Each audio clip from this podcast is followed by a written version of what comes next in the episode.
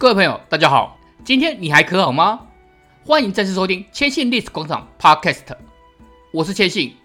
喜欢我的内容，请不吝订阅并给予好评。如果可以，也请推荐给亲朋好友。让我们赶紧进入今天的主题吧。今天继续 NHK 二零二二大合剧《镰仓的十三人》，这次说比气能源。老实说，这个人千信的印象真的很浅，但饰演的演员却是深刻到不行。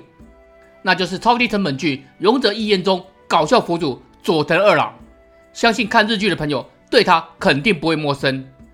这位大概只有研究镰仓时期的历史学者才知道的人，究竟有什么故事呢？一一八二年，人在镰仓的北条政子采下赖昭嫡子万寿，也是日后的二代将军赖家。他这时候就是待在比气能源家，为什么呢？这是因为能源的养母比气尼就是赖昭的乳母，打从流放伊豆开始就不离不弃的照料，时间长达二十年之久。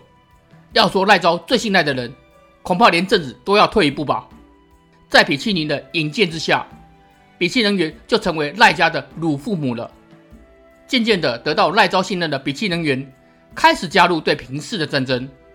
一一八四年，为了征讨源义宗之子，也就是正子长女。大姬爱慕的义高出阵前往信浓，不过事实上，义高在四月二十六号就在武藏国，包含今天的东京都、埼玉县与神奈川县的一部分，在抓捕的过程中死亡，年仅十二岁。这个消息令大吉非常的伤心，政子还因为长女的悲伤，要赖招惩罚追捕的人。倒霉的藤内光成不仅没有功劳，还赔上自己的性命。这一年八月，比气能源正式加入对平氏的战争中，在伊京逃往奥陆地方后，一一八九年，他在这场合战中担任北陆道大将军。藤原后裔的能源能够在对奥州市藤原泰衡之战中担任如此的职位，除了养母比气尼的影响之外，他自己贡献也有关系。总之，这场远征以家臣谋反、泰衡被杀、澳洲藤原氏一族灭亡收场。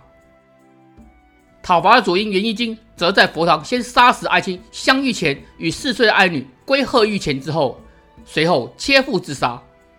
次年，他又作为东山道大将军出阵讨伐大和兼任叛乱。这场在无期镜中也有记载的叛乱，地点在今天秋田县北部。一开始以七千兵力举兵后，取得相当程度的胜利，让当地的领主菊公业赶紧派人向赖昭报告。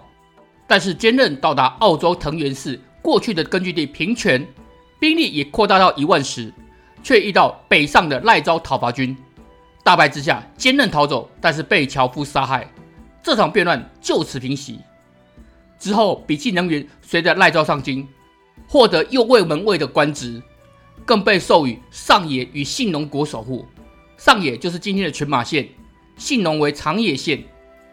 随后的日子里。他的女儿成为赖家的侧室，名为若霞菊，日后生下一子源一帆。从未来的将军乳父到外戚，比气能源掌握的权力日益高涨。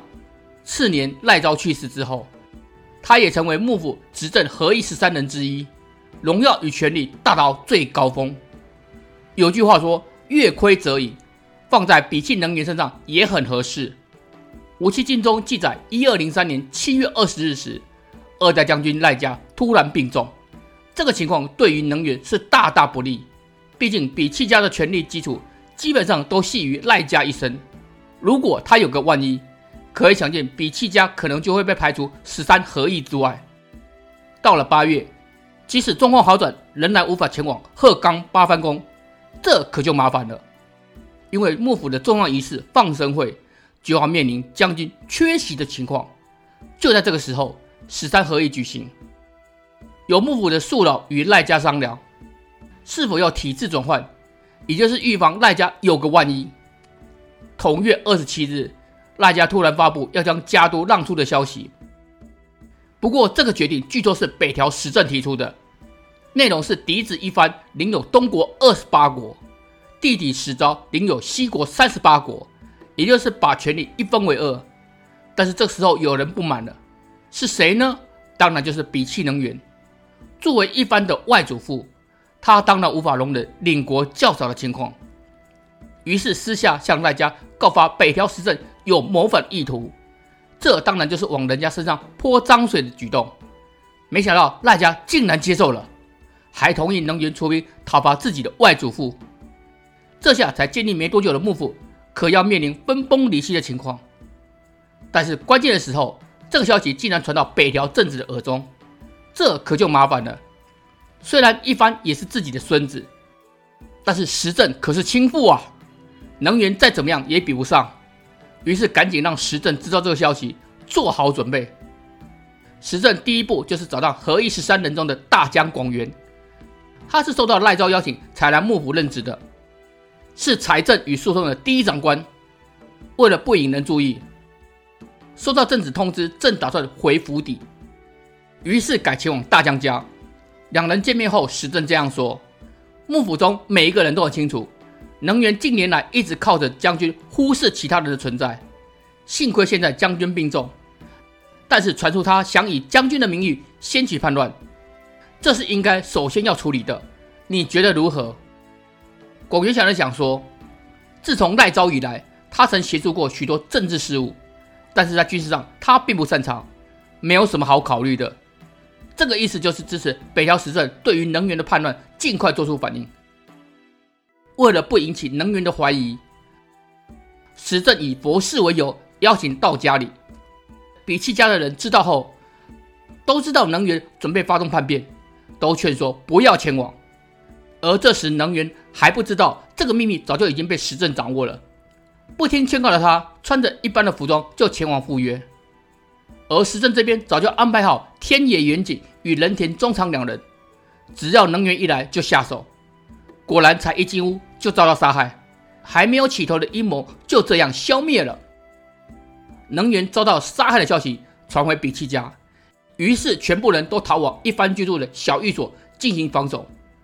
他们心想，这是将军嫡子的居所，想必会投鼠忌，想必会投鼠忌器吧。但是他们想错了。北条时政哪是这样优柔寡断的人物？尤其这嫡子跟自己又不亲，率领大军来后，看了看就下令放火烧屋。没有多久，一番与生母落霞局，比气一族都在火光中丧命，能源的野心也就完全的灰飞烟灭。不过有没有逃出呢？有，能源的嫡子羽翼兵卫化女装出逃，这手法和织田三成逃到德川宅里是一样的。只不过随后还是被抓到斩首，剩下的比气残党也都遭到诛杀了。关于比气之乱，鱼馆超有这样的记载，虽然离事实很远就是了。二代将军源赖家病重后有意出家，准备让嫡子源一番继承将军之位，害怕作为源一番外祖父的比气能源势力做大，北条时政将人员约出杀害。